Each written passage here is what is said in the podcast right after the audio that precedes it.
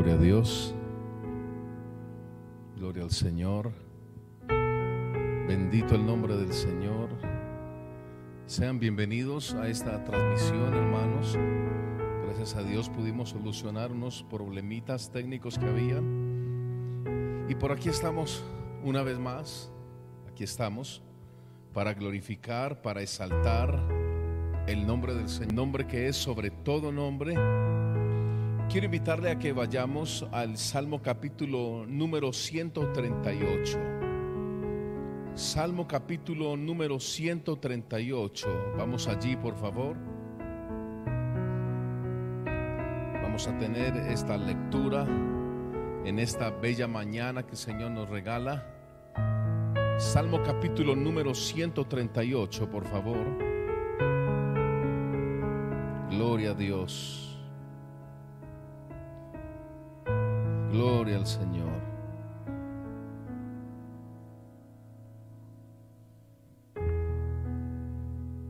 Ubíquese en el Salmo capítulo número 138, por favor, para que podamos unidos leer esta porción de la palabra del Señor.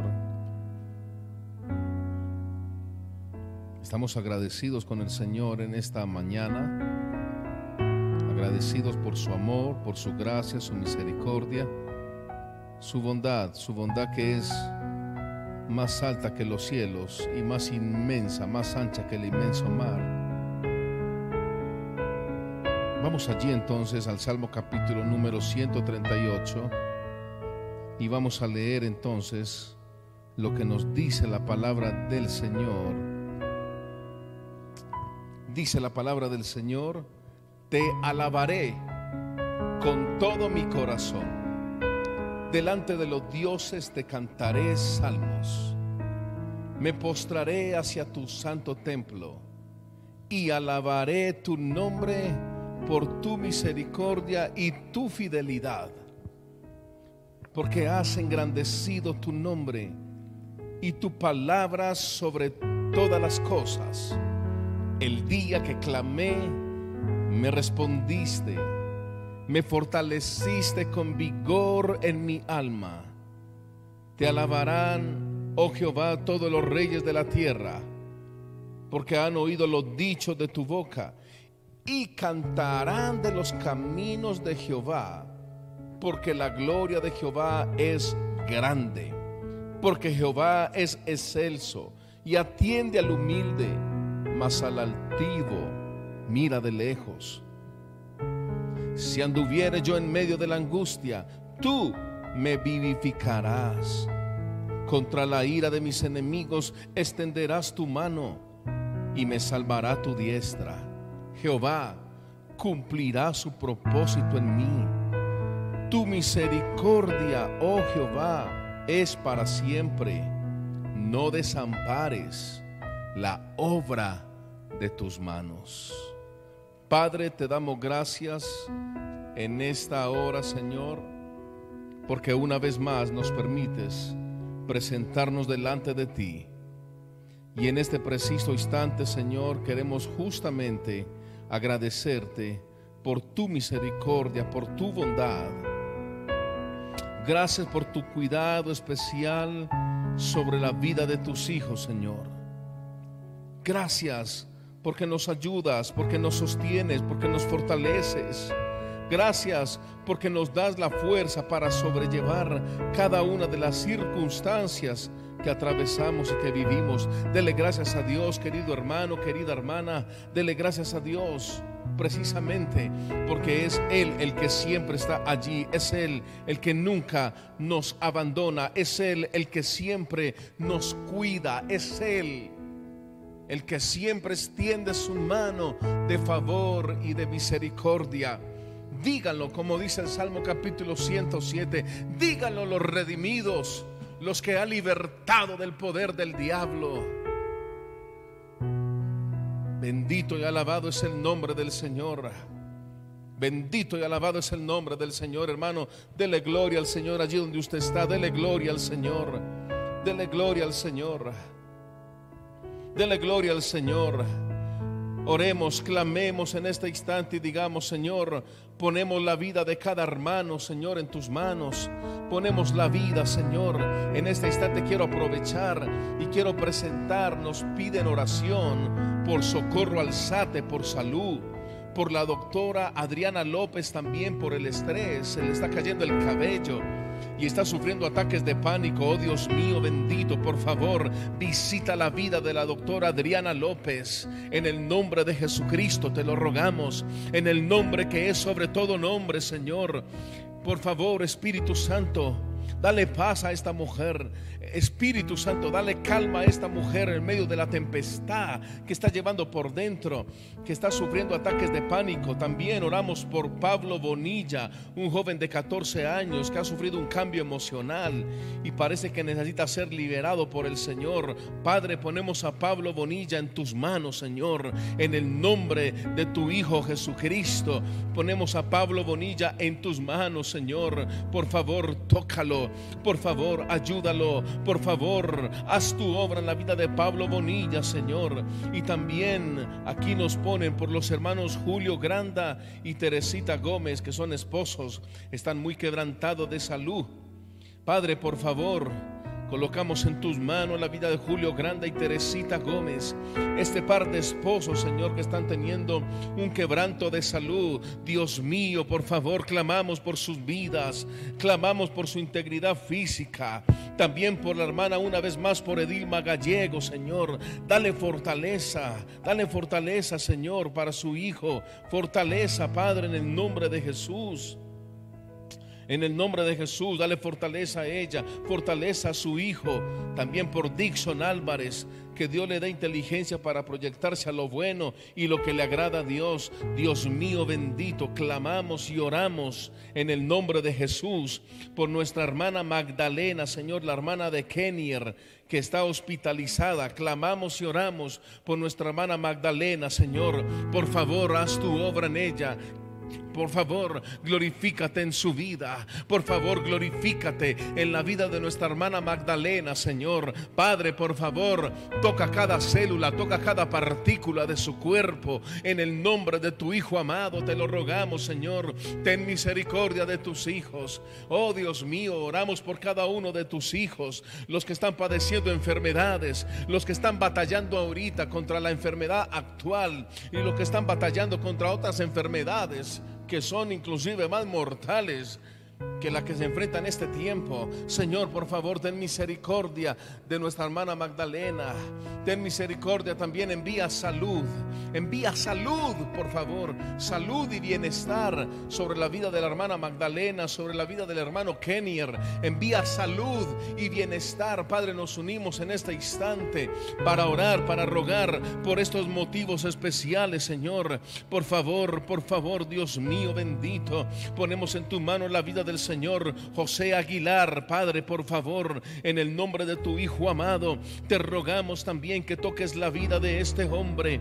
Él, él anoche se agravó, está grave y tuvieron que intubarlo, Señor. Por favor Padre, en el nombre de Jesús, ahora que está entubado este hombre, Señor, nosotros te rogamos, por favor, que toque su vida, toque su cuerpo, despejes, por favor, su oxígeno. Ayúdalo, Señor. Oh Dios mío, sabemos que el poder de la oración es fuerte, el poder de la oración es grande. Sabemos que el poder de la oración puede alcanzar a muchos que en este instante lo están necesitando. Y por eso clamamos en este instante, en esta hora, clamamos por la vida de Stevenson también, el hermano de James Jason y Marinela Vázquez que tienen COVID. Clamamos por ellos ahora en este instante, Señor. Oh, por favor, visítalos allí en su casa, visítalos allí en su cama. También oramos por la vida de nuestra hermana Angie Muñoz, Señor. Oramos por su vida para que salud y bienestar venga sobre su cuerpo también. Toca el cuerpo de tu hija Angie Muñoz, Señor, por favor. Toca su cuerpo, toca su cuerpo, toca cada célula, cada partícula de su cuerpo. Dios mío bendito, te lo rogamos, te lo imploramos. Trae sanidad, trae sanidad, Padre, por favor. Trae sanidad sobre muchos de tus hijos que están padeciendo enfermedad. Trae sanidad, por favor. En el nombre de tu Hijo amado, te lo rogamos. Trae sanidad trae sanidad, trae sanidad espiritual, trae sanidad emocional, trae sanidad física, por favor, a tu pueblo. Tú eres el sanador, tú para nosotros no eres el médico de médicos, eso es un concepto humanista. Tú para nosotros eres el sanador, más que un médico, eres el sanador, el sanador, el sanador está en la casa, el sanador está en la casa, el sanador está con sus hijos. Oh Padre, por favor, por amor a tu nombre extiende tu mano de misericordia y toca el cuerpo de tus siendo, Señor, en este instante. Toca el cuerpo de los que están padeciendo dolencias. Toca el cuerpo de los que están padeciendo un sinnúmero de enfermedades en su cuerpo. Que los médicos han dicho no hay salud. Los médicos han dicho no hay sanidad. Los médicos han dicho no se puede hacer nada. Pero para ti, Señor, no hay límites. Para ti no hay obstáculos. Para ti no hay imposibles. Hay enfermedades con las cuales los médicos médicos han dicho, tienen que aprender a convivir con ellas. Pero Dios mío, solo una palabra tuya bastará para que esa enfermedad abandone el cuerpo. Solo una palabra tuya bastará para que esa enfermedad se vaya del cuerpo. Padre, por favor, en el nombre de tu Hijo amado, te lo rogamos y te lo imploramos en este instante, Señor. Sabemos que hay enfermedades que no son para muerte, son para que tú te glorifiques. Son enfermedades para que veamos la gloria del Señor, la gloria del Señor, la gloria del Señor. Y sabemos totalmente, Padre, sabemos totalmente que no en todos los momentos son enfermedades normales, también son ataques espirituales, también son ataques espirituales. Oh Padre, por favor. Dale sanidad a tus hijos, dale sanidad a tu cuerpo. La iglesia es tu cuerpo aquí en la tierra, Señor. Dale sanidad, por favor. Trae salud, trae bienestar al cuerpo de tus hijos. Te lo rogamos, te lo imploramos, Señor. Te lo imploramos, Padre, por favor, en el nombre de tu Hijo amado. Oh Dios mío bendito. Oh Padre de la gloria. Que tus hijos reciban sanidad. Que tus hijos reciban restauración. Oramos en este instante por los hogares. Oramos y clamamos por los hogares. Señor, visita los hogares. Señor, trae restauración sobre los hogares, por favor.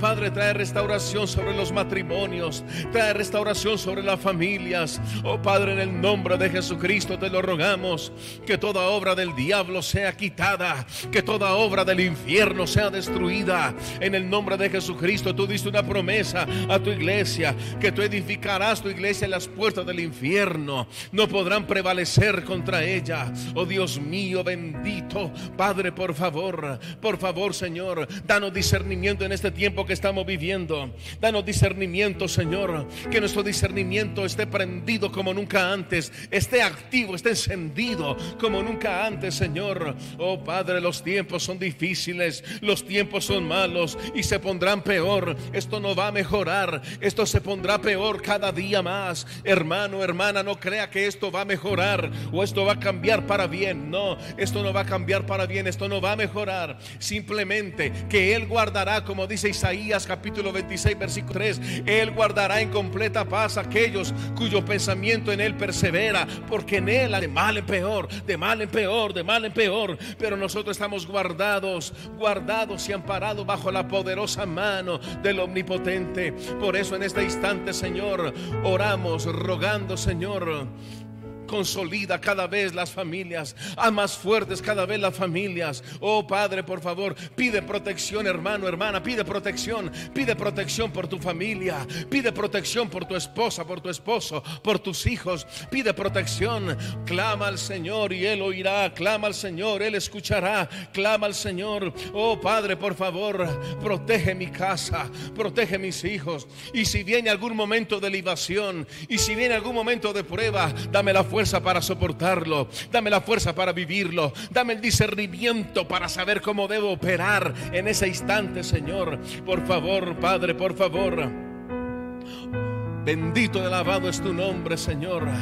Bendito y alabado es tu nombre. Oh Dios mío, por favor, toca el cuerpo de tus hijos que están padeciendo enfermedades. Toca el cuerpo de tus hijos, por favor. Toca el cuerpo de tus hijos, Padre. Llévate toda dolencia, te lo imploramos en este instante, Señor.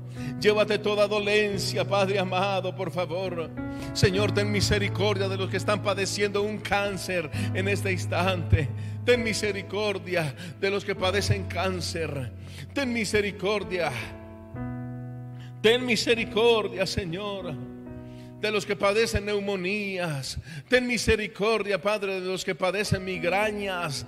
Ten misericordia, Padre, de los que padecen fibromialgia. Ten misericordia, Dios mío bendito. Ten misericordia, Padre, por favor. Solo un toque tuyo, solo un toque tuyo al cuerpo de tus hijos y tus hijos sanarán. La mujer del flujo de sangre lo sabía. Por eso ella persiguió desesperadamente entre la multitud al maestro. Metió su mano por allá como pudo, tocó el borde de su manto y fue sana, fue salva en aquel instante, en aquella hora. Oh hermano, hermana, yo no sé qué enfermedad tú estás padeciendo, yo no sé qué enfermedad tú estés cruzando en este instante, pero tú puedes extender tu mano en fe, tú puedes extender tu mano en fe y puedes tocar en esta mañana también el manto sanador del Señor. Solo es cuestión que tú le digas, Dios mío bendito, aquí estoy. Dios mío bendito, por favor, sana mi cuerpo. Yo creo que tú lo puedes hacer. Yo creo que tú tienes el poder para hacerlo. Yo creo que tú puedes hacer en mí lo que la ciencia médica ya no puede hacer. Tú lo puedes hacer en mi cuerpo, Señor. Tú lo puedes hacer. Bendito y alabado es el nombre del Señor, hermano. Bendito y alabado es el nombre del Señor. Ahora ruega al Señor por la pasión de su espíritu en ti Roguemos al Señor por eso. Oh Padre, por favor, enciende nuestra pasión como nunca antes por ti. Enciende nuestra pasión por el Santo Espíritu. Enciende nuestro amor por el Espíritu Santo. Enciende nuestra entrega cada vez más por el Espíritu Santo. Oh Dios mío, limpia tu pueblo. Limpia tu pueblo, Señor, de toda contaminación. Sabemos que de una u otra manera nos hemos dejado contaminar. Sabemos que de una u otra manera, Señor, nos hemos dejado contaminar por algunas cosas. Señor, limpia, por favor. Limpia el cuerpo. Limpia el cuerpo. Limpia el cuerpo. Oh, Padre, no solamente oramos por salud en el ámbito emocional, sino también ahorita oramos por salud en el ámbito espiritual. Oh, Dios mío, bendito, que seamos limpios para para ti, que podamos vivir para ti, que podamos agradarte a ti. Señor bendito, por favor, bendito y alabado sea tu nombre. Padre, fortalece, Señor, fortalece, fortalece, danos fuerza para vencer las debilidades, danos fuerza para vencer cada debilidad en la carne y que podamos proseguir a caminar en el Espíritu, porque los días son malos, porque los tiempos son cortos, porque los tiempos se aceleran cada vez más y sabemos que pronto el que ha de venir vendrá y no tardará. El que ha de venir vendrá y no tardará.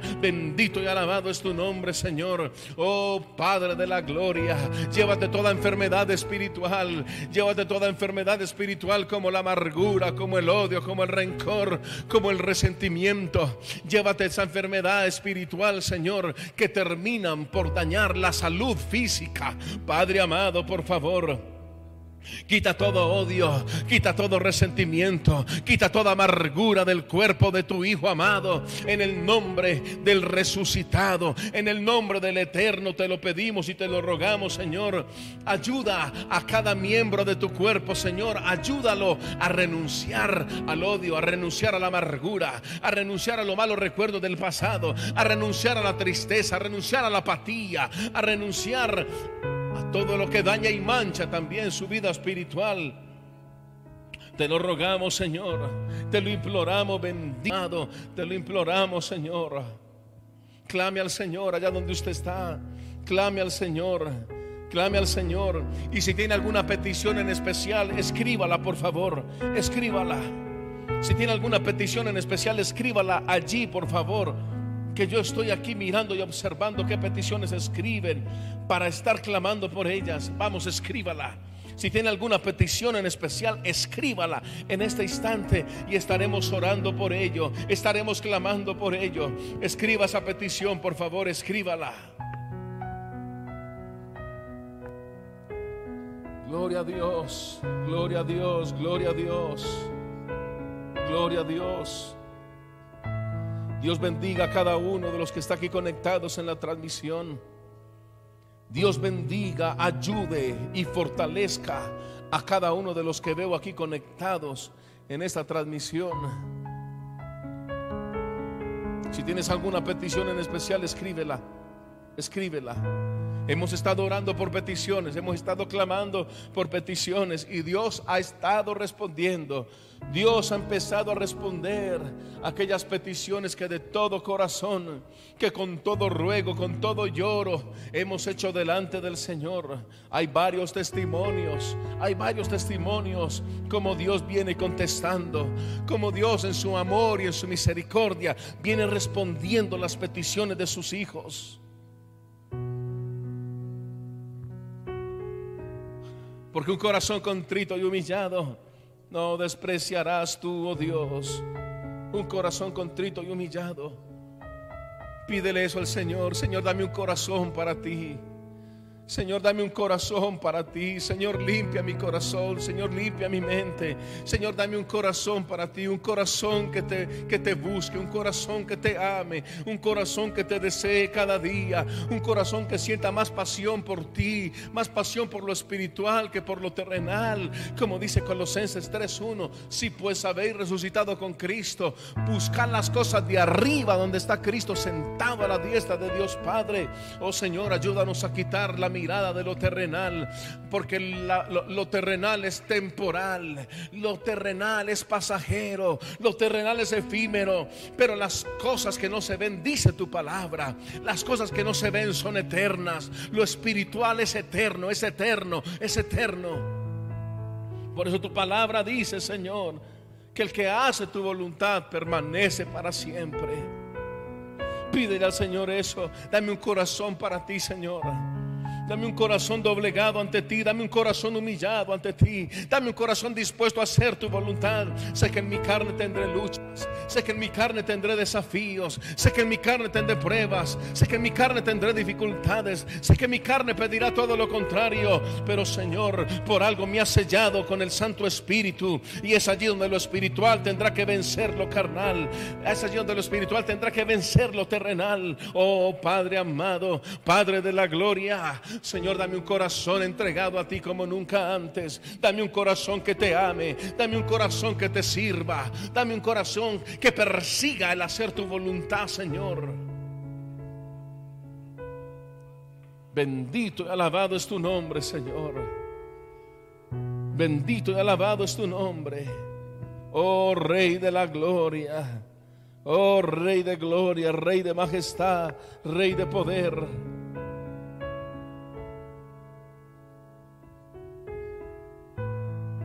Exaltado es el nombre del Señor. Dele gracias a Dios. Ahora agradezcale a Dios por las circunstancias que usted esté pasando. Agradezcale a Dios. Dele gracias. Señor, estoy pasando por cosas que no comprendo, cosas que no entiendo. Señor, estoy viviendo cosas que yo no entiendo. Están sucediendo cosas en mi familia que yo no comprendo. Están pasando cosas en mi matrimonio que yo no entiendo. Están pasando cosas en mi casa que yo no comprendo. Están pasando cosas en mi vida laboral que yo no comprendo. Señor, pero aunque no las comprenda, yo te doy gracias. Yo te doy gloria, yo te doy honra, yo te doy exaltación. Aunque no comprenda eso que estoy viviendo aunque sean cosas que de momento me duelen y me tiran al piso, Señor, y siento desmayar y no ser capaz de continuar. Yo te doy gracias por cada momento de dolor, por cada momento de prueba, por cada momento de tristeza, por cada momento donde he derramado lágrimas, que yo sé que tú has estado allí presente. Yo sé que tú has sido mi consuelo en esos momentos de tanta presión, en esos momentos de tristeza, de llanto y de dolor, tú has sido mi consuelo, Señor. Tú has sido mi consuelo. Y agradezcale por haberle salvado. Gracias por haber enviado la salvación, porque la salvación viene del eterno. La salvación viene del eterno. Y esto no de vosotros, pues es don de Dios por gracia sois salvos. Dele gracias al Señor. Señor, gracias. Porque hace tantos años, qué sé yo, 10, 15, 5, 2, 3, hace tantos años, tú viniste a mi vida, tú me salvaste. no solamente me salvaste de la condenación eterna, sino que también me salvaste de mí mismo, de mi misma tristeza, del mismo dolor que llevaba por dentro, de la misma angustia, de la misma desesperación. Tú me salvaste, Señor. Tú le diste sentido y razón a mi vida. Tú le diste sentido y razón a mi vida, Señor. Antes habían muchas cosas que no tenían sentido. Antes quizás yo puedo decir que en lo material quizás todo estaba bien, pero aún así era infeliz. Quizás tú puedes decirle eso al Señor.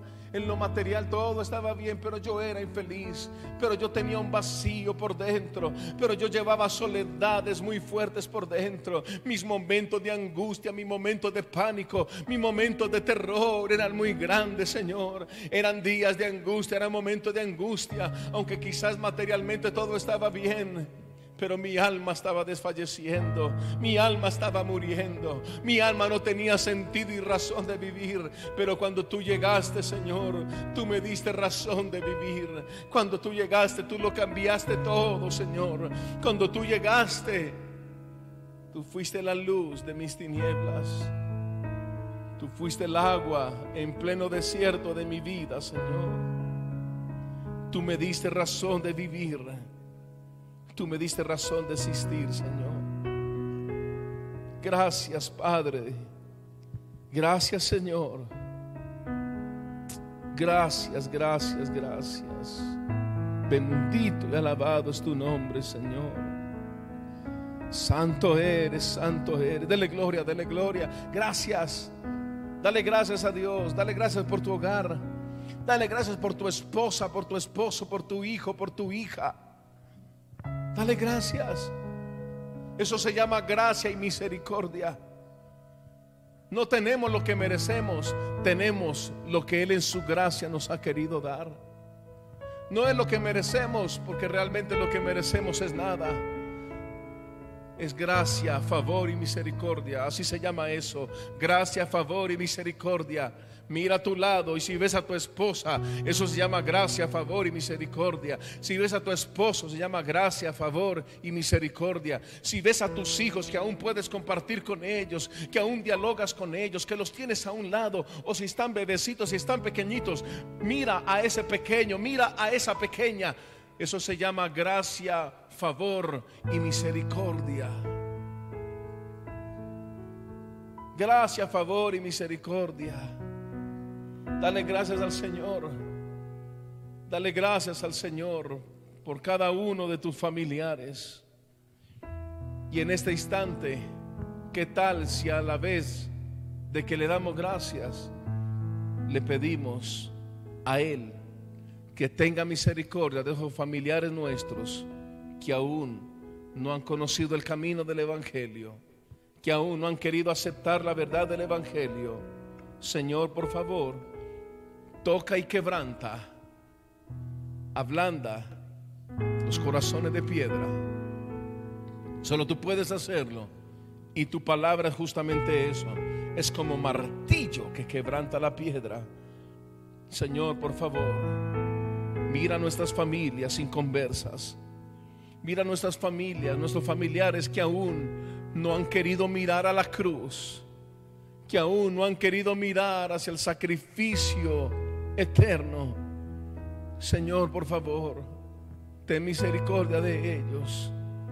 Dales una nueva oportunidad de vida, de gracia. Dales una nueva oportunidad de salvación. Envía, Señor, el espíritu de arrepentimiento sobre ellos.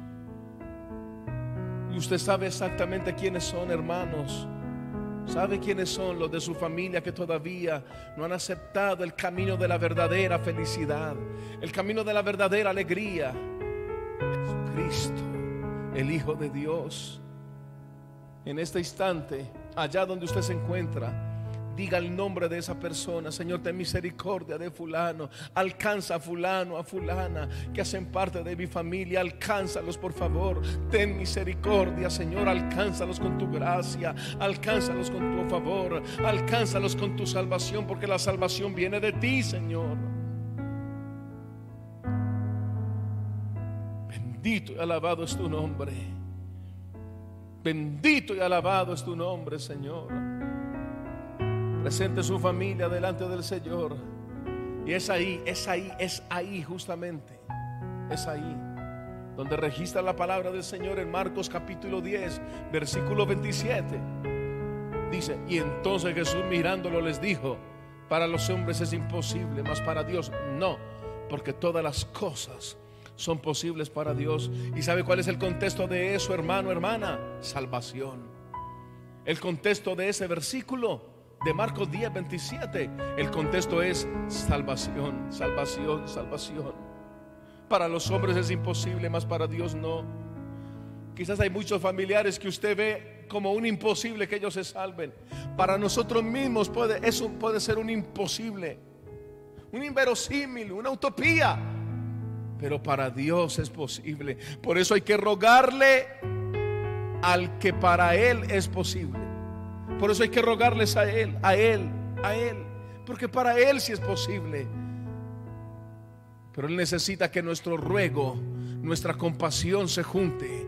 Que el ruego y la compasión hagan una mezcla. Y esa mezcla dé como resultado una intercesión efectiva. Una intercesión amorosa, llena de compasión al saber que esos familiares nuestros van rumbo a una eternidad sin Cristo. Bendito y alabado tu nombre, Señor. Para los hombres es imposible, mas para Dios no, porque todas las cosas son posibles para Dios. Todas las cosas son posibles para Dios. Gracias te damos, Señor. Gracias te damos, Señor. Ore por esos familiares suyos. Ore por esos hijos suyos. Ore, hemos tenido ya momentos de intercesión por la sanidad de varios que hemos nombrado de aquí de la iglesia inclusive. Hemos tenido ya momentos de intercesión desde que comenzamos y en este instante estamos orando por la salvación de aquellos familiares que todavía no han aceptado el camino único y real de la felicidad, el camino del Evangelio. Gracias te damos, Señor Gracias te damos. Te honramos y te glorificamos, Señor.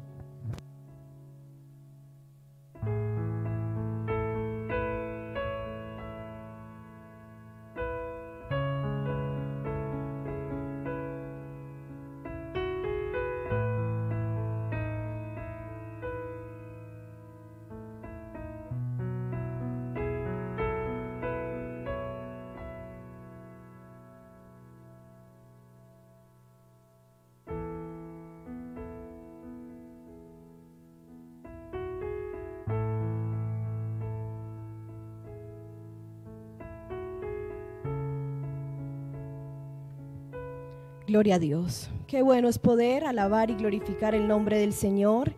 Qué bueno es que a pesar de tantas circunstancias que estemos viviendo, eh, familiares, individuales, podamos igual unirnos a través de este medio, alabar y glorificar el nombre de nuestro Padre Celestial. Yo tengo el privilegio hoy de compartir con ustedes este tiempo de enseñanza. Espero que sea de bendición para sus vidas, para quienes hacen parte de esta familia y que tristemente por la situación actual, pues hoy no podemos estar juntos de manera física, pero estamos conectados de esa manera espiritual con quienes nos ven desde otras ciudades, países, con quienes, aunque no se congreguen fielmente en esta iglesia local, pues hacen parte también de esa familia espiritual y espero que sea de mucha bendición. Yo titulé la enseñanza del día de hoy, las circunstancias de la vida, la misericordia de Dios y nuestra actitud como sus hijos. Un poquito largo el título, pero quería abarcar de lo que el Señor me ha inquietado en estos días y quiero que usted me acompañe a Efesios capítulo 5, que a pesar de que usted esté en la comodidad de su casa, en la sala, donde usted se encuentre, si usted tiene la facilidad de hacerlo, hágalo conmigo y busquemos juntos este pasaje bíblico con el cual iniciaremos ese tiempo de enseñanza y de reflexión con la palabra de Dios. Efesios capítulo 5 y vamos a leer desde el versículo 15 hasta el versículo 20. Dice, voy a leer en la versión Reina Valera, voy a leer estos cinco versículos, seis versículos, para que podamos ir entrando en este tema que yo espero que sea de mucha bendición para ustedes, quienes nos escuchan, para quienes a futuro lo vean colgado en nuestra página y para nosotros mismos que hoy podemos ver y mirar la palabra del Señor. Dice, mirad pues con diligencia cómo andéis, no como necios, sino como sabios, aprovechando bien el tiempo porque los días son malos. Por tanto, no seáis insensatos, sino entendidos de cuál sea la voluntad del Señor. No os embriaguéis con vino, en lo cual hay disolución, antes bien se lleno del Espíritu, hablando entre vosotros con salmos, con himnos y cánticos espirituales, cantando y alabando al Señor en vuestros corazones, dando siempre gracias por todo al Dios y Padre en el nombre de nuestro Señor Jesucristo. Aquí en este texto bíblico que acabamos de leer, hay varios verbos y un verbo siempre nos va a llevar o nos va a llamar a esa acción.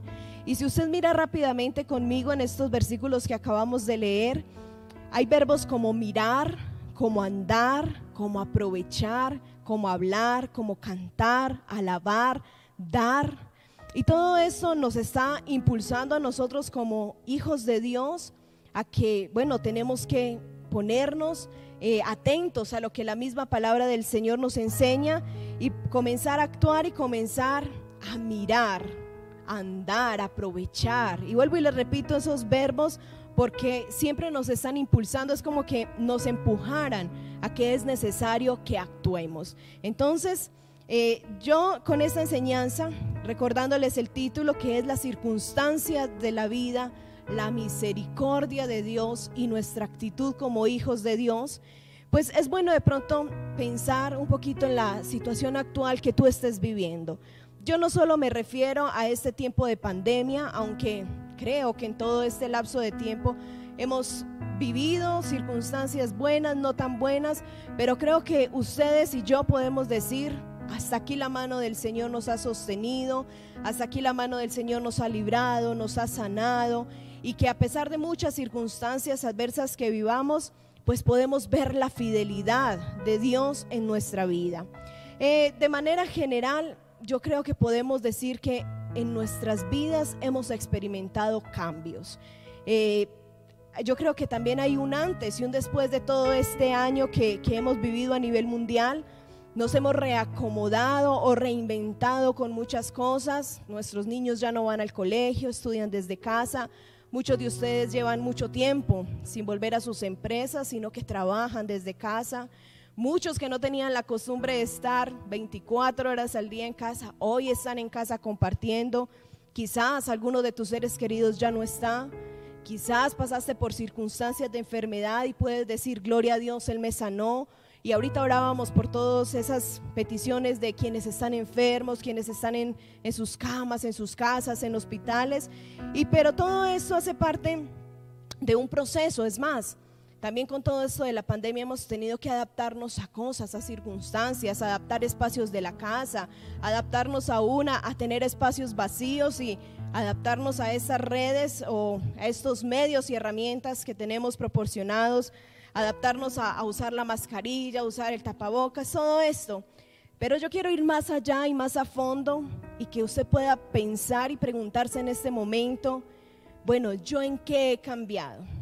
¿Cierto? Hay un versículo bíblico que yo creo que se ha vuelto muy, muy, frase eh, y es decir, ah, es que todos los que amamos a Dios, todo nos ayuda para bien, pero no lo interiorizamos de verdad no lo interiorizamos a decir, bueno, ¿y cuál era el propósito de esta situación? Es más, creo yo que eh, a principio de, todo esto que vivimos en diferentes países, ciudades y, demás, y que vivió y que vive actualmente el mundo, hubo mucho temor, hubo mucha incertidumbre. Eh, nosotros como iglesia recibíamos mensajes de personas diciendo, uy, no, yo hace cuánto me aparté de Dios, me aparté de la iglesia, yo quiero volver, yo quiero ir. Pero también cuando volvimos a una, entre comillas, supuesta normalidad, todo eso bajó. La emoción bajó, el susto pasó, el miedo pasó. y nos volvimos o muchos se volvieron a reacomodar a esa aparente normalidad. Y muchas veces buscamos y gritamos y clamamos a Dios es cuando vemos que las cosas están saliendo de control.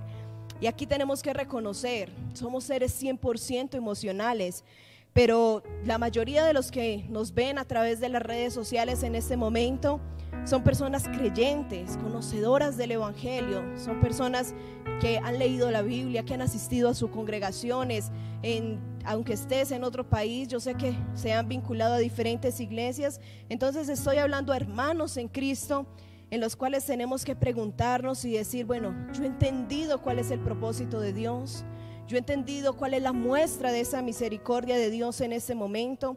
Y no solo lo estoy hablando por en sí la pandemia y lo que puede contraer todo eso, sino que quizás estás viviendo una situación familiar, quizás una situación económica, quizás tu empresa cerró, quizás tus hijos se han desviado, quizás tu matrimonio está en peligro, ¿cierto? Tantas cosas que como seres humanos siempre tenemos que vivir o pasamos. Pero entonces tenemos que pensar qué está pasando conmigo de manera individual así como me adapté en lo laboral, así como me adapté en lo académico, en lo profesional, así como hubo que adaptar la casa con espacios para que nuestros niños pudieran estudiar, los adultos pudieran trabajar. Yo espiritualmente, ¿en qué he cambiado? Yo espiritualmente, ¿qué cambios he tenido? Yo espiritualmente, ¿qué metas me he propuesto con de pronto este sacudón que las circunstancias vienen a permitirnos? Y yo voy a, a, partir, digámoslo así, mi enseñanza como en dos puntos grandecitos, en dos puntos que espero abarcar y poder ver algunos ejemplos bíblicos de hombres que muchas veces por allá no nombramos casi eh, y que vivieron circunstancias que los llevaron a cambios eh, y a frutos, ¿cierto? Recibieron la consecuencia de, de ese cambio que tuvo esa circunstancia que los afectó y en mi segunda parte yo quiero que veamos realmente la actitud que Dios espera de nosotros en esas diferentes circunstancias que a diario enfrentamos.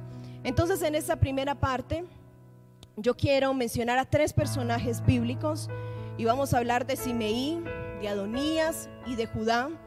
Y vamos a, ver ellos tres que vivieron rápidamente. Yo les voy a nombrar ahorita algunos textos. Yo voy a leer algunos, los otros si es de su interés, usted en casa con más eh, comodidad, con más tiempo los va a poder leer, estudiar, conocer de la historia bíblica.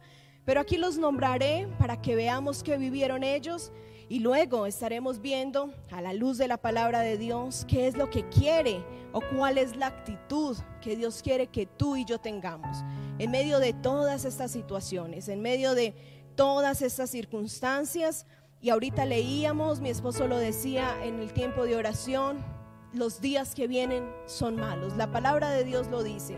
No es que todo esté pasando y ay, fue más la bulla, fue más las noticias, o fue más el pánico. No, todo lo que vendrá mañana, pasado mañana y hasta que el Señor venga, será aún más malo. Entonces, al primer personaje que tengo aquí, en este primer punto, es a Simeí. Y acompáñeme a Primera de Samuel, capítulo 16, para que usted de pronto recuerde quién es este personaje o quienes no lo conozcan, sepamos quién es Simeí. Primera de Samuel, capítulo 16, y vamos a leer desde el versículo 5 hasta el versículo 14.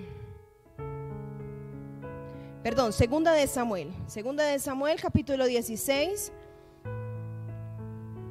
versículos del 5 al 14 y dice, y vino el rey David a Sabeurín, y he aquí salía uno de la familia de la casa de Saúl, el cual se llamaba Simeí, hijo de Gera, y salía maldiciendo y arrojando piedras contra David y contra todos los siervos del rey. Y todo el pueblo y todos los hombres valientes estaban a su derecha y a su izquierda. Y decía Simeí maldiciendo, fuera, fuera hombre sanguinario y perverso. Jehová te ha dado el pago de toda la sangre de la casa de Saúl, en lugar del cual tú has reinado, y Jehová ha entregado el reino en mano de tu hijo Absalón, y vete aquí, fue sorprendido en su maldad porque eres hombre sanguinario. Y bueno, les voy a resumir en ese tiempo, en la historia bíblica que leemos en primera y segunda de Samuel, Absalón, el hijo de David, se había levantado contra su padre y había querido usurpar su trono. Y David en ese momento de la historia bíblica se encontraba huyendo. Pero también, y aquí ya vemos quién es Simeí, eh, luego en el capítulo 18 de este mismo libro de segunda carta de Samuel, usted puede ver que Absalón muere, que no triunfa mucho, no eh, persevera mucho esta usurpación del reino. Y David regresa a Jerusalén y yo quiero que usted mire conmigo en el capítulo 19, en el versículo 16. Eh, ya Simeí lo maldice, maldice al rey. El rey David decide perdonarle la vida y dejar que Dios se encargue de esa situación. Muere Absalón, que ahorita leímos, Simeí en esos gritos que le lanza el rey David, en esas ofensas, en esas maldiciones, eh, muestra que está de acuerdo con lo que Absalón está haciendo. Pero aquí en el versículo 19, Absalón ya había muerto, David vuelve a Jerusalén como rey y miren lo que pasa, versículo 16. Y Simeí, hijo de Gera, hijo de Benjamín, que era de Baurín, se dio prisa para descender con los hombres de Judá a recibir al rey David. Con él venían mil hombres de Benjamín, asimismo Siba, criado de la casa de Saúl, con sus quince hijos y sus veinte siervos, los cuales pasaron el Jordán delante del rey. Y cruzaron el vado para pasar a la familia del rey y para hacer lo que a él le pareciera. Entonces Simeí, hijo de Gera, se postró delante del rey cuando él hubo pasado el Jordán y le dijo, Rey, no me culpe mi señor de iniquidad, ni tenga memoria de los males que tu siervo hizo el día en que mi señor, el rey, salió de Jerusalén. No los guarde el rey en su corazón, porque yo, tu siervo, reconozco haber pecado y he venido hoy el primero de la casa de José para recibir a mi señor. Versículo 21. Respondió Abisaí, hijo de Sarbia, y dijo, no ha de morir por esto Simeí que maldijo al ungido de Jehová. Entonces David responde, ¿qué tengo yo con vosotros, hijos de Sarbia, para que hoy seáis adversarios? ¿Ha de morir alguno de los de Israel? Pues no sé yo que hoy sea rey sobre Israel. Y dijo el rey a Simeí, no morirás, y el rey se lo juró. Bueno, aquí recopilando la historia, Absalón se levanta contra su padre, el rey David. Ese eh, reinado no prospera. En ese momento, cuando David va a Jerusalén, Simei se levanta en contra de David y lo que hace es algo grave, algo que en el momento debía ser merecedor de la muerte. Absalón muere, David regresa reinando a Jerusalén y Simeí, ¿qué más va a hacer? ¿Cierto? Decir, cometí un grave error tengo que venir delante del rey, tengo que pedir perdón, tengo que salvar mi vida. Y vemos en el versículo 23 como el rey David le dice a Simeí, no morirás. Y el rey se lo promete, el rey lo cumple. Pasan los años, David muere y ustedes conocen la historia, quienes no, estos libros de primera y segunda de Samuel son enriquecedores en historia, entonces usted puede leerlo. El rey David muere y su hijo Salomón es coronado como rey. Pero antes de David morir y antes de morir eh, de David entregarle ese reinado a Salomón, le pone una tarea y acompáñeme a Primera de Reyes, ahí adelantico, Primera de Reyes en el capítulo 2, y vamos a ver en los versículos 8 y 9 qué le dice David a Salomón respecto a Simei. Dice, también tienes contigo a Simeí, aquí le está hablando el rey David a su hijo Salomón, también tienes contigo a Simeí, hijo de Gera, hijo de Benjamín, de Baurín, el cual me maldijo con una maldición fuerte el día que yo iba a Maanaim. Mas él mismo descendió a recibirme al, al Jordán y yo le juré por Jehová diciendo, yo no te mataré a espada, pero ahora no lo absolverás pues hombre sabio eres y sabes cómo debes hacer con él y harás descender sus canas con sangre al Seol. David cumplió la promesa que había hecho, pero le dice a Salomón, bueno, Salomón, tú eres sabio, vas a quedar como rey. En otras palabras, yo creo que como padre también le está diciendo, hay que tener cuidado de Simeí. Y miren lo que pasa más adelante. En el versículo 36 de ese mismo capítulo, Salomón muy sabiamente le pone una tarea a Simeí. Y dice el versículo 36, después envió el rey e hizo venir a Simeí y le dijo, edifica, edifícate una casa en Jerusalén y mora allí. Y no salgas de allí ni a una parte ni a otra. Aquí definitivamente usted y yo vamos a ver la sabiduría con que obró Salomón, pero también lo difícil que es para el ser humano hay veces obedecer. Cositas muy sencillas y a veces se nos olvida lo que vivimos, lo que experimentamos y que muchas veces esas cosas que podemos tener de Dios como eh, muchos lo verán como prohibiciones, usted lo podrá ver como sus reglas de vida, como su reglamento, como su manual de vida, es realmente por protegernos a nosotros. Entonces el rey Salomón le dice a Simeí, edifícate una casa en Jerusalén, pero no salgas. Una tarea entre comillas fácil. Pero mire más adelante en el versículo 39, pasaron tres años. Yo creo que Simeí ya se había olvidado de lo que había pasado, Simeí se había olvidado de esas maldiciones, pues el rey David lo había perdonado, el rey David ya estaba muerto, es Salomón ocupado en su reinado, ocupado en sus cosas, pero pasados tres años, aconteció que dos siervos de Simeí huyeron a Aquís, hijo de Maacá, rey de Gad, y dieron aviso a Simeí diciendo, he aquí tus siervos están en Gad. Entonces, versículo 40, se levanta Simeí, ensilla su asno y se fue a Aquís en Gad para buscar a sus siervos. Simeí fue, trajo a sus siervos de Gad y luego llegó eso oído de Salomón que, que Simeí había ido de Jerusalén hasta Gad y que había vuelto.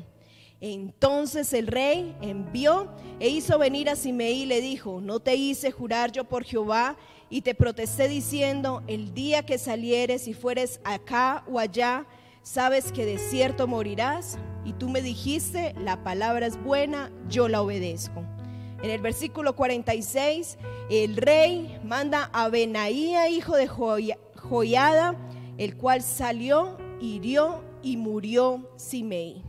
Aquí rápidamente en este personaje nosotros podemos ver que definitivamente tenemos oportunidades. A pesar de las derrotas, de los dolores, de las circunstancias, de las situaciones, pero lastimosamente también hay actitudes en el corazón del ser humano, en el corazón de nosotros, aún como hijos de Dios, en el cual hay veces esa rebeldía, ese sentimiento desobediente queda como por allá resguardado. Y hay cosas en las que simplemente tú y yo tenemos una tarea, obedecer. Hay veces eso cuesta. Es más, con los que son padres pueden ver que lo primero que le prohíbas a tus hijos, por más pequeños que estén, es lo primero que haces. Ellos no se les pasa por la mente quizás montarse a las sillas, a la escalera alta, y uno es el que le dice, no te subas o no te lances, y preciso, eso es lo que va a pasar.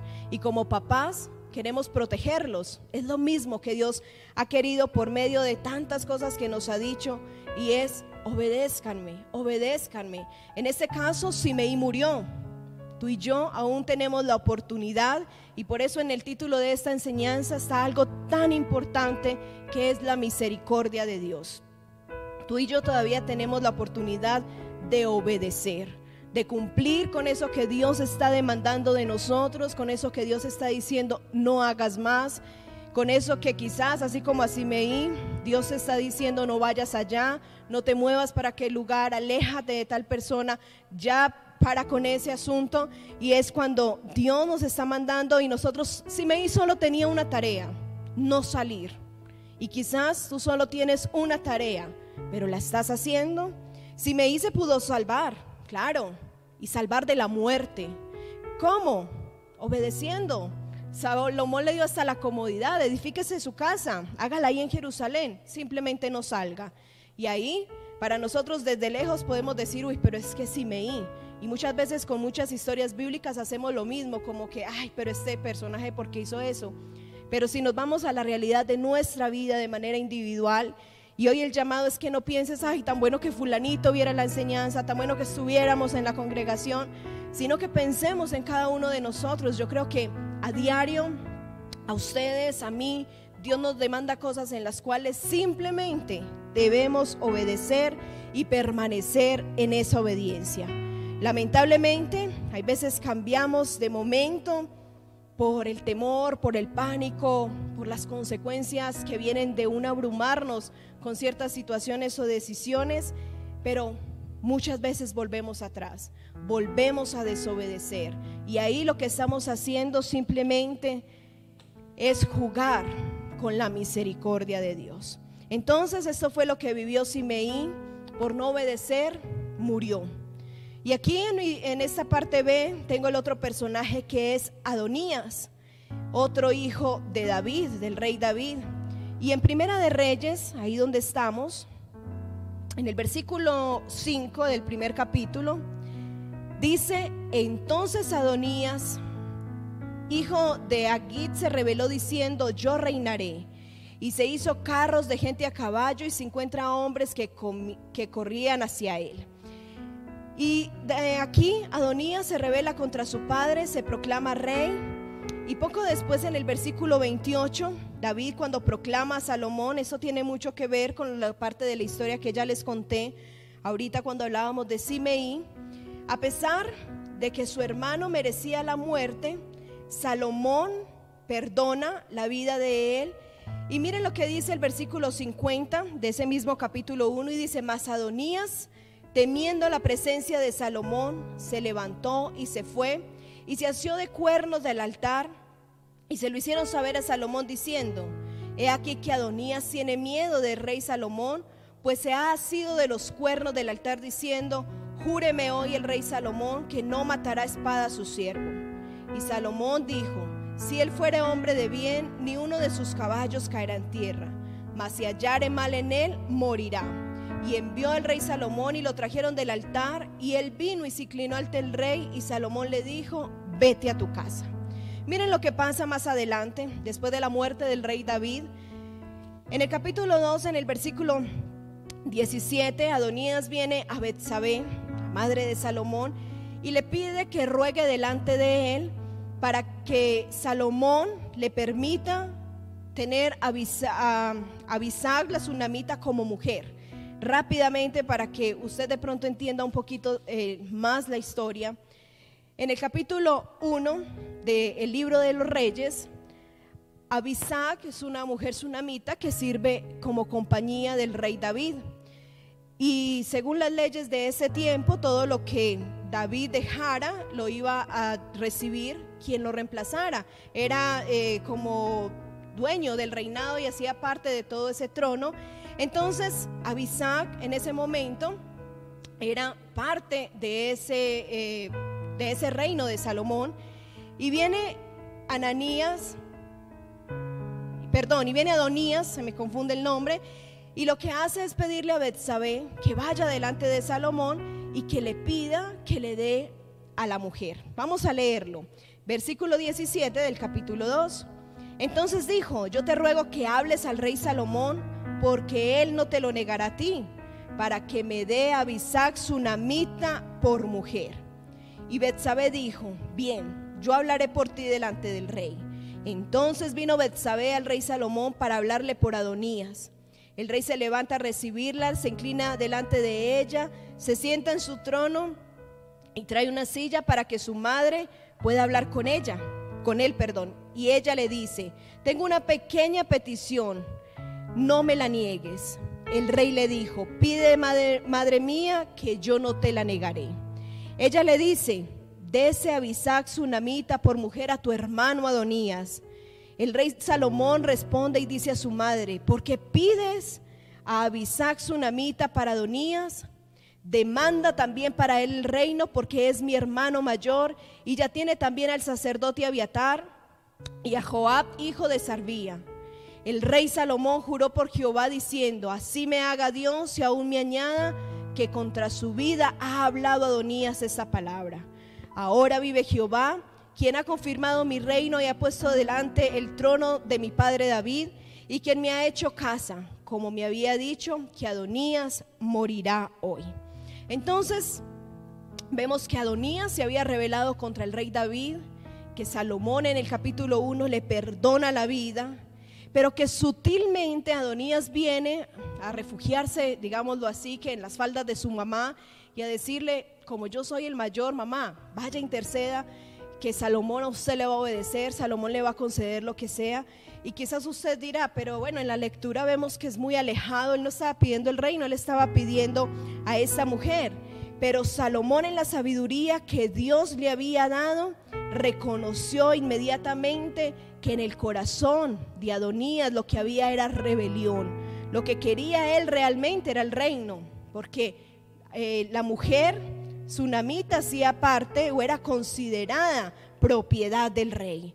Entonces, eh, por eso viene Salomón y con esa sabiduría que Dios le había dado, él recuerda las palabras de su padre. Y lo que hace en el versículo 27 es, el rey Salomón envió por mano de Benaía, hijo de Joaya, el cual arremetió contra él y murió Adonías. Así Salomón confirma, confirma su reino, pero vuelve una pregunta que ahorita les decía en el caso de Simeí. ¿Será que eh, Adonías podía salvarse? Y yo creo que sí, pero hay veces hay cosas en el corazón del hombre que no podemos conocer. Y por eso tenemos que decirle al Señor que por favor Él nos ayude, Él nos examine, que podamos realmente entregar todo nuestro corazón a Él y que Él quite todas esas cosas que a Él no le agradan y que quizás mañana nos van a traicionar en nuestro carácter, en nuestras actitudes o aún delante de Él. Porque aquí Adonías pudo haber mantenido su cambio, su arrepentimiento, pero Adonías sutilmente siempre quería el reino. Y allá estaba su mente, allá estaba ese propósito. Volver a usurpar el reino que ya se lo había usurpado a su padre, quererlo usurpar a Salomón su hermano. Y podemos preguntarnos de cuántas cosas no nos hemos salvado tú y yo de cuántos errores y quizás de cuántas competencias eh, consecuencias nos hemos librado y pasa un tiempo y otra vez nos resbalamos en el mismo hoyo, nos resbalamos en la misma piedra, pero alzamos nuestros ojos al Señor y decimos, Señor, por favor, perdónanos, por favor, tu misericordia y le hacemos promesas al Señor y quizás volvemos a resbalarnos, pero tenemos una tarea, amigos y hermanos, y es, debemos perseverar en ese cambio. Debemos perseverar en ese arrepentimiento. Debemos perseverar en esas razones que nos ayudan a sostenernos, a fortalecernos y definitivamente a agradarle a Dios.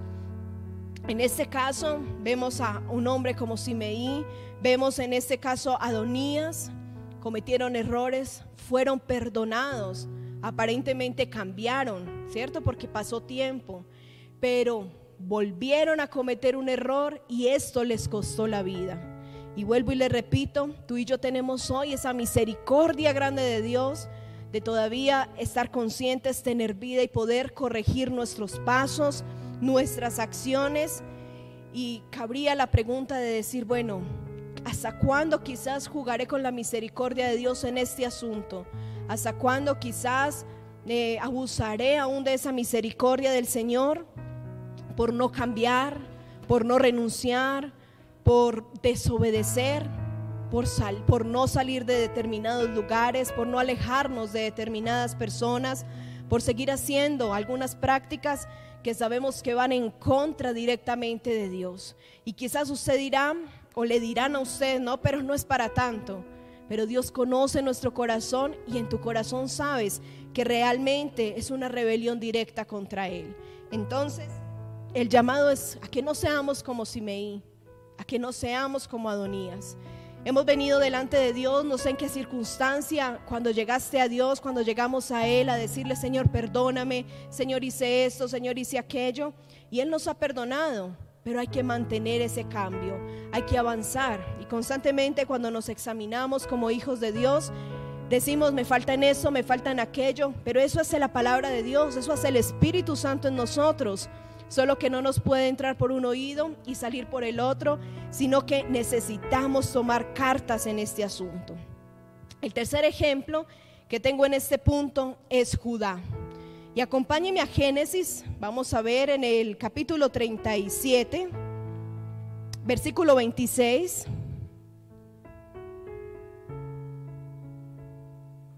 Judá es uno de los hijos de Jacob y vamos a ver aquí qué es lo que pasaba con Judá. En el versículo capítulo 37, en el versículo 3, vamos a recordar un poquitico así la historia de José para que usted vea qué papel jugó Judá, su hermano, en este asunto. Y dice que amaba Israel a José más que a todos sus hijos, porque lo había tenido en su vejez y le hizo una túnica de diversos colores. Vamos a, recordar en esta historia de José. José era el hijo amado de Jacob. José fue vendido por sus hermanos. Eh, José fue llevado a Egipto. Luego con el tiempo, eh, como cumplimiento aún de esos sueños que José había recibido, José es gobernador de Egipto. Viene el tiempo del hambre y va eh, su familia a buscar comida a Egipto. Y yo creo que ustedes ya reconocen la historia y saben qué es. Y yo quiero que apuntemos directamente a la actitud y a la vida de Judá. En el versículo 26 dice, entonces Judá dijo a sus hermanos, ¿qué provecho hay que matemos a nuestro hermano y encubramos su muerte? Venid, vendámoslo a los ismaelitas y no sea nuestra mano sobre él, porque él es nuestro hermano, nuestra propia sangre, carne, y sus hermanos convinieron con él. Cuando pasaban los madianitas, mercaderes, sacaron ellos a José de la cisterna, le trajeron arriba y le vendieron a los ismaelitas por 20 piezas de plata y entonces llevaron a José a Egipto. Ustedes saben que los hermanos de José llegan donde su padre y lo que llevan es la túnica ensangrentada diciendo José ha muerto. Pero aquí estamos viendo que Judá fue el autor intelectual de que hubieran vendido a José a los ismaelitas y que José fuera llevado a Egipto. En el versículo 38, usted, en el capítulo, perdón, 38, ustedes eh, conocen la historia y es el dolor tan grande que sintió Jacob, el dolor tan grande que sufrió, el luto, el duelo tan grande que hizo. Y aquí en el versículo capítulo 38, versículo 1, Judá toma eh, como una actitud y Judá lo que hace es irse. Dice, aconteció en aquel tiempo que Judá se apartó de sus hermanos y se fue a un varón adulamita que se llamaba Ira. Y se fue entonces Judá, de donde estaba su familia, de donde estaban sus hermanos. Y en la historia bíblica y en lo que uno puede entrar un poquito y también concluir, porque hay muchas partes que quedan a como podamos entender eh, lo que pasaba en esos lapsos de tiempo. Podemos decir que quizás la lucha, la culpa que tenía Judá con ver la angustia de su padre, con ver el dolor de su padre, con ver las lágrimas de su padre, con esa mentira y el peso de todo lo que Judá estaba llevando, Judá mejor toma la decisión de alejarse. Judá se va y durante los años de separación que tuvo con su familia, le pasan también cosas muy tristes. Mueren sus dos hijos, eh, Judá es engañado, por engaño su nuera es embarazada. Pasa el tiempo y en el tiempo del hambre que hubo en la tierra, Judá vuelve a casa de su padre. Ahorita les recordaba parte de la historia y es que todos sus hermanos viajan a Egipto. José los pone a prueba. Recordemos que José los reconoce a ellos, ellos no reconocen a José. Y así con la sabiduría que Dios le dio a José para gobernar Egipto y para mirar todo esto, en el capítulo 44, en el versículo 18, vamos a ver el cambio de actitud que tuvo Judá. Aquí hay una diferencia abismal entre el personaje que ahorita hablábamos de lo que hizo Simeí, de lo que hizo Adonías, a lo que hizo Judá. Y es que Judá tuvo una actitud diferente. Y en el versículo 18 dice, Judá intercede por Benjamín. Entonces Judá se acerca a él, se está acercando a José y le dice, ay Señor mío, te ruego que permitas que hable tu siervo una palabra en oídos de mi Señor y no se encienda tu enojo contra tu siervo, pues tú eres como Faraón. Y aquí está intercediendo cuando encuentran la copa de José en el bulto que ellos llevaban y que van a dejar a Benjamín. A Judá me imagino que recordará y dice, mi papá va a volver a vivir la historia de lo que pasó con José. Vamos a llegar a casa sin uno de nuestros hermanos. Y Judá tiene que haber vivido y experimentado algo tan fuerte en su corazón que Judá sin duda va e intercede para que no dejen a Benjamín. Su comportamiento demuestra un cambio. su comportamiento y, y las circunstancias que había vivido Judá permitieron que Dios realmente cumpliera ese propósito en él, que lo volviera una mejor persona. Judá, al contrario que Simeí y que Adonías, Judá cambió. Y en el capítulo 46, versículo 28, dice que Jacob envió a Judá delante de José para que viniese, para que lo viniese a ver en Gosén y llegaron a la tierra de Gosén. Judá recuperó la confianza de su padre. Judá recuperó el respeto. Judá cambió de ese dolor, vergüenza y culpa a venir a tener la honra de su familia y de su padre. Y es lo que Dios quiere en muchas circunstancias de las que nosotros vivimos, es lo que Dios quiere con nosotros. No se trata de que vivamos o atravesemos circunstancias y digamos, Jehová tiene un propósito, Dios sabe cómo hacer las cosas. Claro, confesémoslo, pero actuemos realmente como seguros de eso, como seguros y aprovechando. Ahorita leíamos en Efesios capítulo 5, aprovechemos el tiempo para que cuando veamos las circunstancias que nos rodean, lo que estemos viviendo, podamos decir, Señor, tienes un propósito.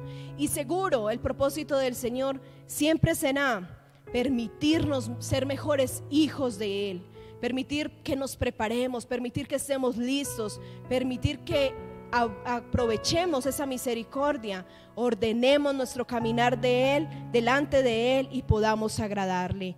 Entonces, cuando hablamos de las circunstancias de la vida, de todo ese paquete que a veces tenemos que atravesar y usted quizás dirá, no, pero es que es muy fácil, yo termino esta y empato con esta situación, con esta circunstancia, pero realmente en todo eso Dios tiene un propósito.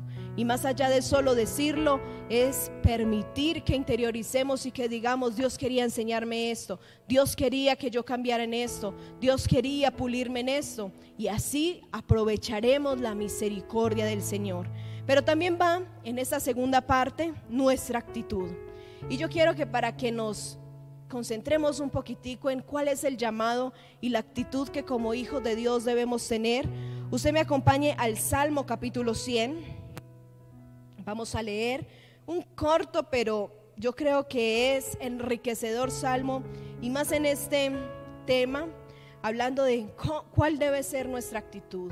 Que como hijos de Dios hay veces nos cuesta, hay veces se hace eh, difícil, pero el Salmo 100 tiene una exhortación y es a la gratitud. Y vamos a ver cómo inicia, cómo el contenido que tiene este salmo para que rápidamente veamos esa segunda parte y podamos decir definitivamente tenemos que aprovechar que esas circunstancias que vivimos, y aquí yo abro un paréntesis a decirte, no son solo las circunstancias de dolor, no son solo las circunstancias de aflicción, porque usted quizás en ese momento podrá decir, hermana, pastora, como usted quiera, podrá decir, pero yo no estoy viviendo nada mal. Mi nevera está llena, mi cuenta bancaria está llena, eh, aproveché la pandemia para viajar, estoy de vacaciones con mi familia, a nadie le ha dado nada, todos estamos bien, mi matrimonio está bien, mis hijos están bien y quizás usted esté en un momento perfecto.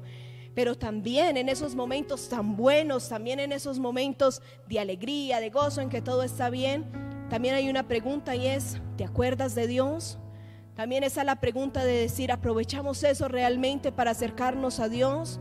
¿O esa aparente estabilidad, tranquilidad y esa aparente perfección te ha alejado de Dios? Y es lo que individualmente tenemos que preguntarnos. Es muy normal, si estoy enferma voy al médico, si no estoy enferma, pues ¿para qué voy a ir al médico? Pero en el caso de nuestra relación con Dios, tenemos que correr a Dios no solo cuando necesitamos, no solo cuando eh, la nevera está vacía, no solo cuando no tenemos con qué pagar eso o aquello mañana, no solo cuando el hogar está en problemas, sino que como hijos de Dios siempre debemos alzar nuestra mirada delante de Él.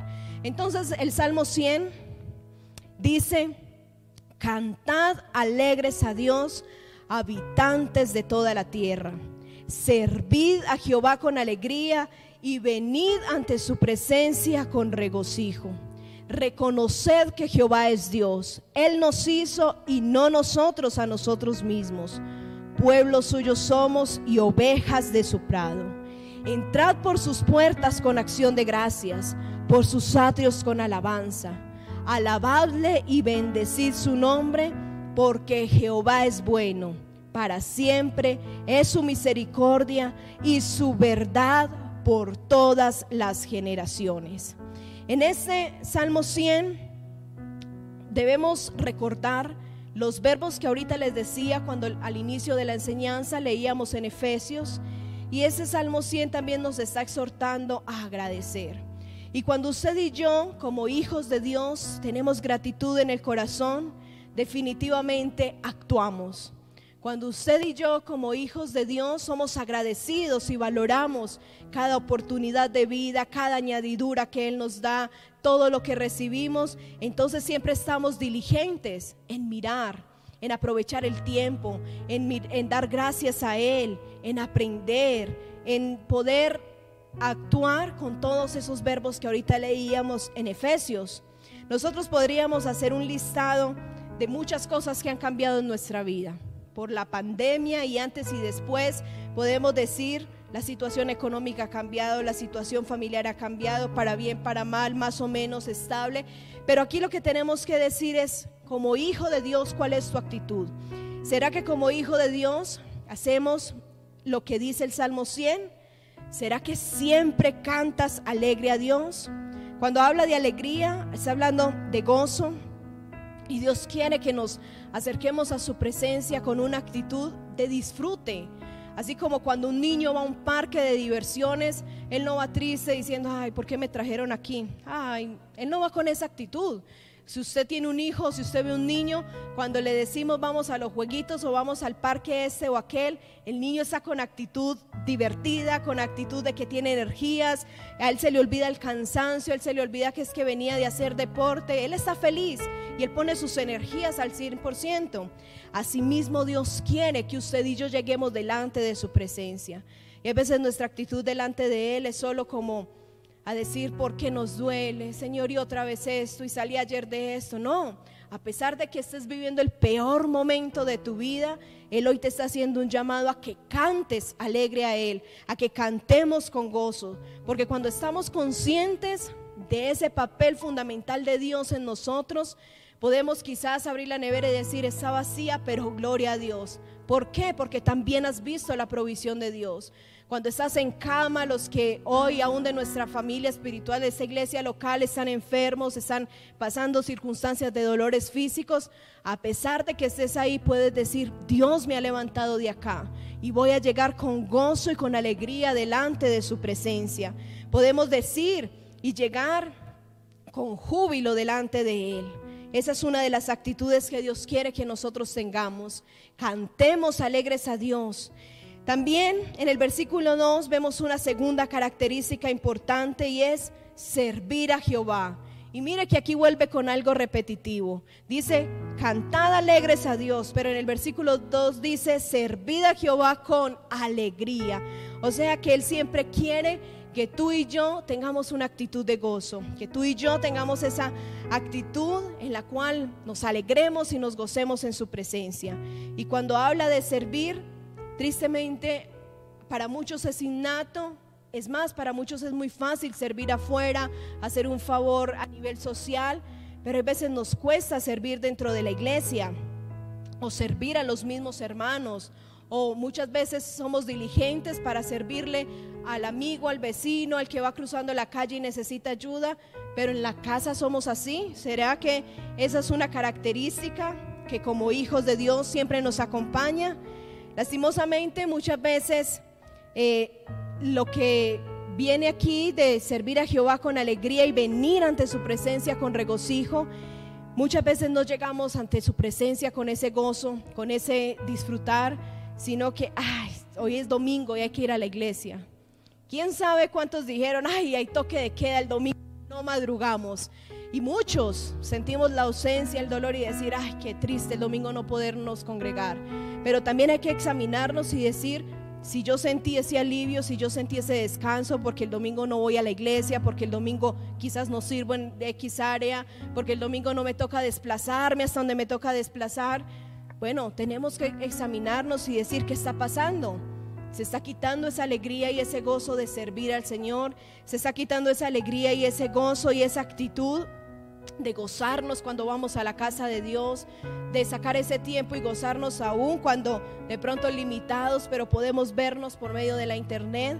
Entonces todo eso tenemos que examinarlo. Y si hay algo que está siendo motivo de, de carga, hablando de la obra de Dios, hablando de lo que Dios quiere que tú y yo hagamos, pues hay que examinarnos, sacudirnos y recordar lo que dice Colosenses capítulo 3, en el versículo 23 y 24 dice, y todo lo que hagáis, yo sé que usted en casa lo está terminando y está diciendo, hacedlo como para el Señor y no para los hombres. Entonces necesitamos cambiar nuestra actitud en el servicio y en cómo llegamos delante de Dios. Necesitamos también cambiar muchas veces esa parte de inconsistencia en lo que decimos y lo que hacemos. En el versículo 3 dice, reconoced que Jehová es Dios. Reconoced que Jehová es Dios. Él nos hizo y no nosotros a nosotros mismos. Pueblo suyo somos y ovejas de su prado. Y aquí vuelve un tema y es la identidad como hijos de Dios. ¿Realmente te sientes hijos de Dios? ¿O realmente esa paternidad espiritual es solo cuando me acuerdo de que mi papá me puede dar? de que mi papá me puede proveer, de que mi papá puede darme eso que yo anhelo y que yo deseo. Entonces necesitamos recordar que como pueblo suyos estamos llamados a vivir una vida diferente.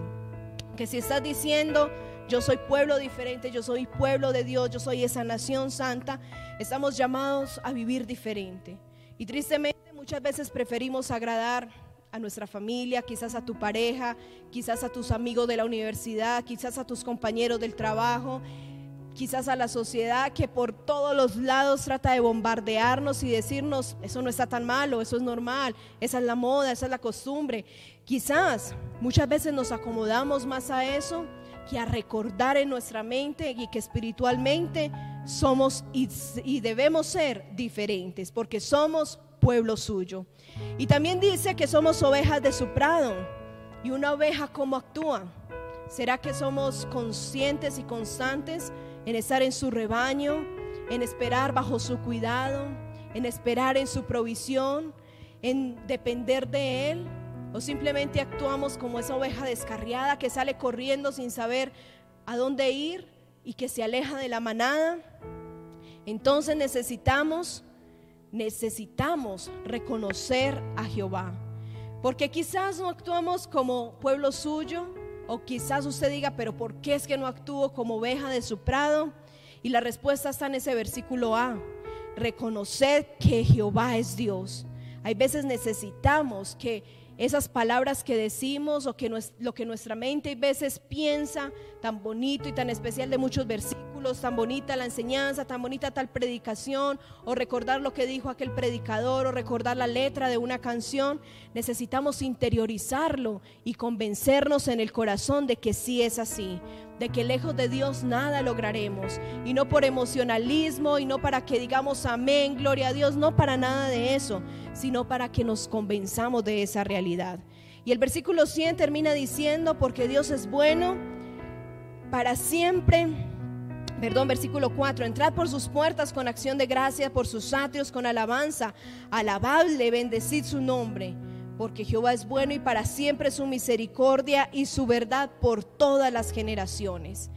Ese Salmo 100, en esos cinco versículos, nos resume la importancia de que usted y yo seamos, eh, lleguemos delante de Él con gratitud, de que usted y yo seamos agradecidos, porque realmente hay veces en las circunstancias que vivimos nos cuesta decirle Señor gracias.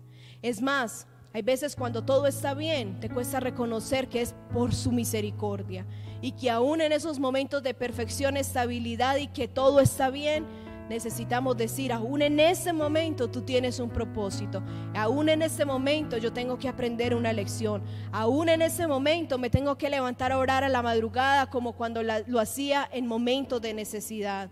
Aún cuando me siento bien, con fuerzas, energía y vigor, tengo que levantarme a orar con agradecimiento por tu presencia, como lo hacía quizás en esos momentos de dolor, quizás en esos momentos de frustración, quizás en esos momentos que me agobiaba. Y tenemos que tener la tarea permanente como hijos de Dios. Nuestra actitud debe ser agradecida. Nuestra actitud tiene que ser que valoremos lo que tengamos, lo que no tengamos, agradecer a Dios, porque en medio de todo esto, Él tiene un propósito para con nuestras vidas. Interioricemos, hermanos, lo que termina diciendo el versículo 5 y dice, y su verdad es por todas las generaciones. Definitivamente nuestro Dios no cambia, nuestro Dios no se, no se transforma, nuestro Dios es, fue, es y será y seguirá siendo. Y necesitamos entonces pedirle a Él que nos ayude, que tú y yo podamos tener esa actitud en medio de las circunstancias buenas, no tan buenas, pasajeras, permanentes, en la que usted diga, pero es que yo llevo 10 años en esto, o en la que usted diga, es que apenas ayer fui sorprendida con esta noticia, no importa la circunstancia, recordemos la misericordia de Dios, pero recordemos también cuál es la actitud que tú y yo debemos tener como hijos de Dios. Y resaltemos nuevamente lo que yo quiero terminar este tiempo de enseñanza recordándole lo que les leí al principio. Y en Efesios 5, capítulo 15, eh, versículo 15, dice, mirad como diligencia, como andéis. Hermanos, miremos diligentemente. Mirar diligentemente es estar examinándonos en todo. Teníamos ejemplos ahorita bíblicos de cómo Simeí, con el tiempo, el tiempo pasó y él dijo, bueno, se le olvidó, yo creo, Quizás si me hice le olvidó porque ya habían pasado tres años y muchas veces se nos olvida las, las prohibiciones, las reglas que tenemos en nuestra vida y decimos, no, yo ya soy capaz de hacer aquello y aquello sin dejarme influenciar pero nos traiciona el subconsciente, nos traiciona nuestras emociones y volvemos a fallarle a Dios. Entonces miremos diligentemente esas pequeñas cosas que a veces no, no miramos, no examinamos y pidámosle al Espíritu Santo que nos ayude. Aprovechemos bien el tiempo. Y dice el versículo 16, porque los días son malos y aprovechar bien el tiempo es que en casa podamos aprovechar estos días de encierro. En los países que no están en encierro, aprovechen el tiempo para evangelizar, para orar, para que como familias fortalezcamos esos lazos, para que cuando como personas de manera individual fortalezcas tu relación con Dios, para que cuando vengan esas circunstancias, buenas y no tan buenas, puedas decir, Dios está conmigo, Dios está aquí, Dios me va a ayudar, Dios ya me ha socorrido en aquello y en esto y poder estar confiados de que Dios así lo hará. Dice versículo 19 y 20, hablando entre vosotros con salmos, con himnos, cánticos espirituales, cantando y alabando al Señor con vuestros corazones, dando siempre gracias por todo a Dios y Padre en el nombre de nuestro Señor Jesucristo. Entonces, que podamos mirar todas esas situaciones que vivimos y podamos con gratitud, no solamente de labios hacia afuera, sino desde nuestro corazón, desde nuestra mente y decirle, Señor, gracias. Pero que miremos también cuál es ese propósito y miremos también cuáles son esas cosas en que definitivamente tenemos y necesitamos cambiar. ¿Para qué? Para estar listos y preparados, porque los días son malos, pero nuestra redención está cerca.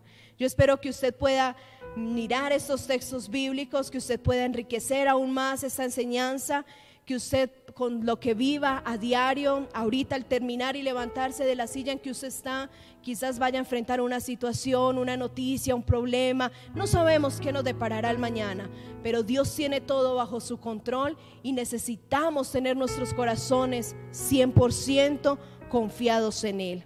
Démosle gracias a Dios por su palabra y pidámosle que nuestro corazón sea como el de Judá, que no nos olvidemos de, su, de la enseñanza en medio de las circunstancias, que de aquellas cosas en las que nos hemos arrepentido porque hemos reconocido que están mal hechas, pues podamos tener ese corazón arrepentido y ese corazón dispuesto realmente a hacer su voluntad. Señor, te damos muchas gracias en esta mañana. Gracias ya en esta tarde, ya el mediodía poder venir delante de tu presencia y decirte, Señor, gracias por tu palabra. Gracias, Señor, porque en nuestro diario vivir, en nuestro diario caminar, en esa humanidad que vivimos, que tenemos que atravesar circunstancias, problemas, adversidades, dolores, afrentas, persecuciones, tristezas, tantas cosas. Hoy podemos ver y recordar que ahí estás tú, que ahí está el propósito tuyo cumpliéndose en nuestras vidas. Y en esta mañana, Señor, cada uno de nosotros queremos presentarnos delante de ti y agradecer tu inmensa misericordia, agradecer tu fidelidad, agradecerte, Señor, porque nos has amado, porque nos has guardado, porque nos has protegido y porque en medio de toda circunstancia que vivimos y experimentamos, sabemos que hay un propósito. Así que Señor, en esa mañana decimos que tu propósito se cumpla en nosotros, pero que nosotros realmente permitamos ese obrar especial de tu mano en nuestras vidas. Señor, tú conoces cada situación que cada uno de los que nos ve por este medio está atravesando situaciones buenas, situaciones de buenas noticias, situaciones quizás de sanidad, de alegría, de gozo, situaciones de buenos negocios, situaciones en muchos aspectos. También el otro lado, la otra cara, y es decir, quizás hay tristeza, quizás hay ausencia de un ser querido, quizás hay un familiar o ellos mismos quizás están en un hospital, en una cama, quizás hay necesidades económicas, pero en cualquiera, Señor, yo creo que tu palabra hoy nos ha llevado a poder decir con gozo delante de ti, gracias Señor. Gracias por esta circunstancia. Gracias porque el simple hecho de hoy poder respirar es ese aliento de vida en el cual tú nos muestras una vez más tu misericordia y tu fidelidad. Ayúdanos a enderezar nuestros pasos delante de ti. Ayuda a cada uno de nuestros amigos, hermanos que nos ven a poder concientizarnos de la importancia, Señor, que es responder con nuestra buena actitud a tu misericordia, a renunciar, a cambiar en esos aspectos y en esas circunstancias en las cuales hay que hacerlo y poder vivir delante de ti como sabios y no como necios.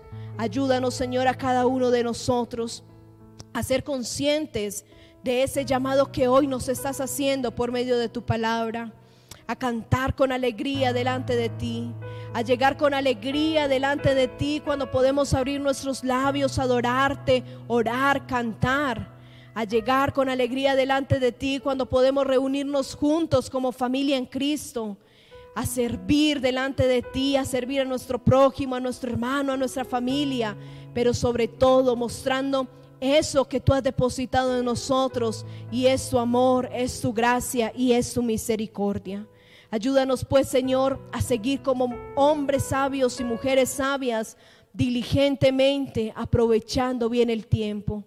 Y recordando, Señor, que aunque los días que vengan serán malos, tú estás con nosotros y esa es nuestra mayor confianza, esa es nuestra mayor victoria.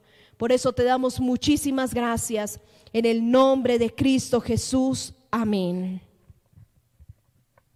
Que Dios los bendiga mis hermanos, que Dios los bendiga a todos ustedes. Eh, gracias por conectarse a este tiempo. Esperamos que dentro de ocho días tengamos la bendición y, el poder estar juntos en este lugar, viéndonos, alabando juntos al Señor y que sea una semana de bendición para cada uno de ustedes que nos ven desde sus hogares, desde sus casas, a los que se conectan desde lejos y sé que en algunos países ya aún está llegando la noche, que sea la bendición de nuestro Señor sobre sus vidas. Un abrazo desde esta casa roja y vida de salvación para todos ustedes. Bendiciones.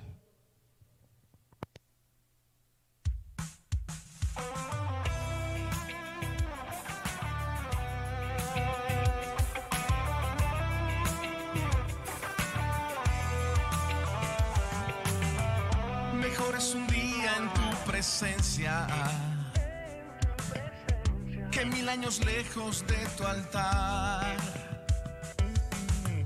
Mejor es estar en tu santuario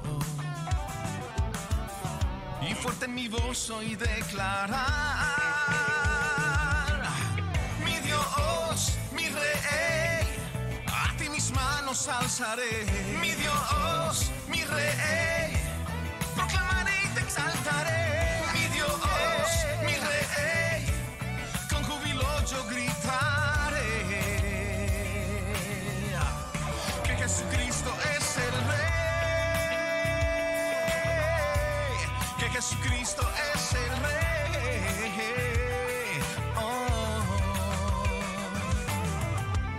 es estar en tu presencia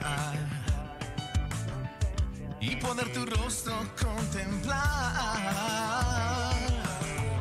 Qué bueno es estar en tu santuario y fuerte en mi voz hoy declarar. Mi Dios, mi rey, a ti mis manos alzaré. Mi Dios, mi rey,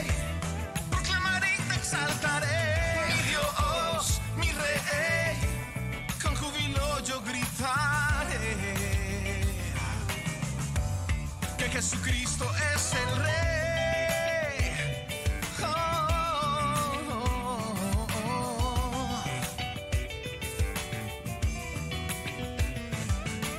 Como el siervo que brama por las corrientes de aguas, proclama.